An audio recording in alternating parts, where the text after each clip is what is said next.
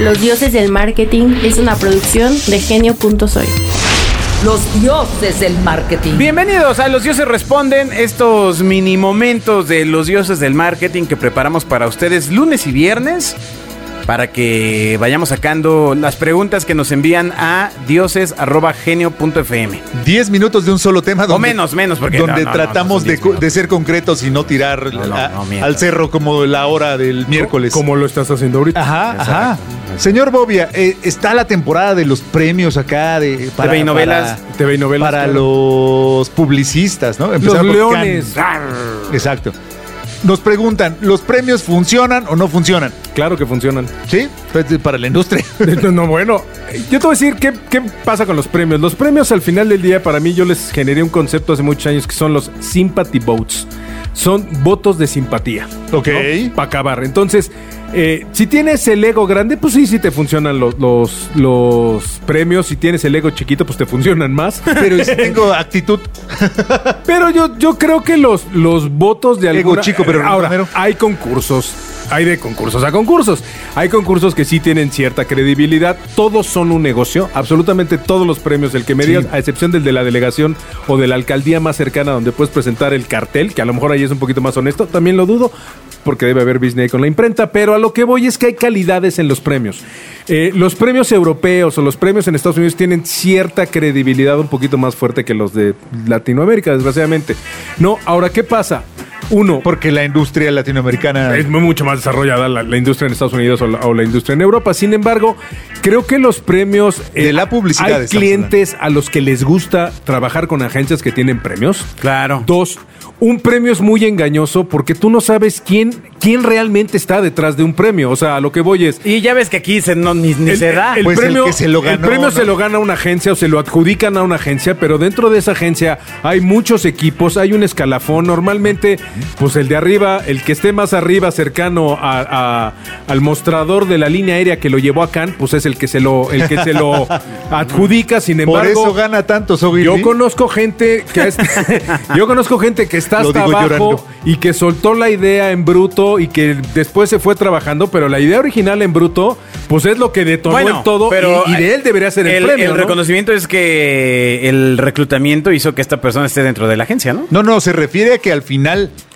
un Sí. proyecto del tamaño de los que se presentan en esos premios implica no solo una agencia, muchas. Al realizador. No, claro. al Bueno, claro, pero hay una persona al- encargada. Sí. Hay un responsable y esa persona El se que lleva lo registró. Sí, exactamente. O sea, sí creo que los premios deberían, deben, deben de existir. Sí, sí deben existir. Sin embargo, la credibilidad o, o la percepción de alguien que ganó un premio no necesariamente es, es- es acumulativo. El yo tengo 50 premios y entonces soy eh, 50 veces mejor que todos los demás. No, es igual a bueno y no es igual a efectivo. No. El tener tantos Ahora, premios no es igual a bueno. analicemos una cosa. Hay premios, por ejemplo, los EFI, que están basados en eficiencia. O sea, ese sí, sí, Sí. es de vendí tanto y aquí está el premio. ah, Digo, aquí está la, la campaña. también tiene tus- y ven- sus asegúnes. Tiene sus asegúnes, pero también el... el, No eh, llores, Agustín. Yo te diría, pues, ¿cuál es la diferencia entre premiar un, un- un- un spot de 30 segundos en Cannes y un, y un micro, micro cortometraje en Hollywood? Pues es lo mismo, o sea, al final lo que estás evaluando es el storytelling, con los efectos, con la producción, con la lana. Órale, qué loco. Hay muchas historias de, de- de- seguramente mucha de la gente que está aquí, si no, búsquenlo, hay un caso muy mencionado. Hay un, hay un comercial que en México se, se hizo un remake, que era de Crazy con la loca.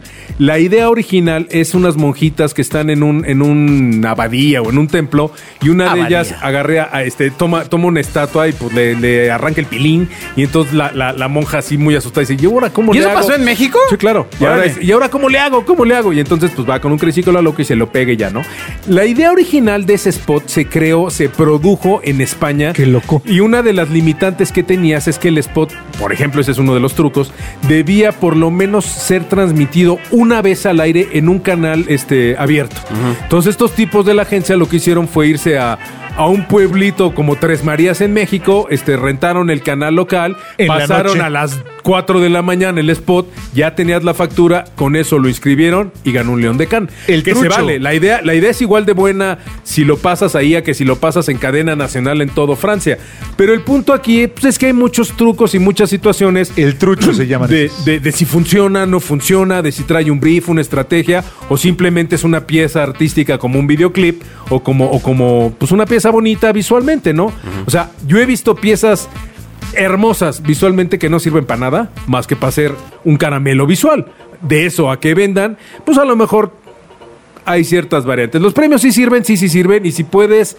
No sé hoy, honestamente, en el, en el mercado de un Ogilvy o de un McCann o de un Walter Thompson, cómo estén valuados. Supongo que exactamente igual que cuando yo estaba Igual en, que en esas agencias que dicen, es que mira, ese güey tiene un león de can. Oye, pero hace pura...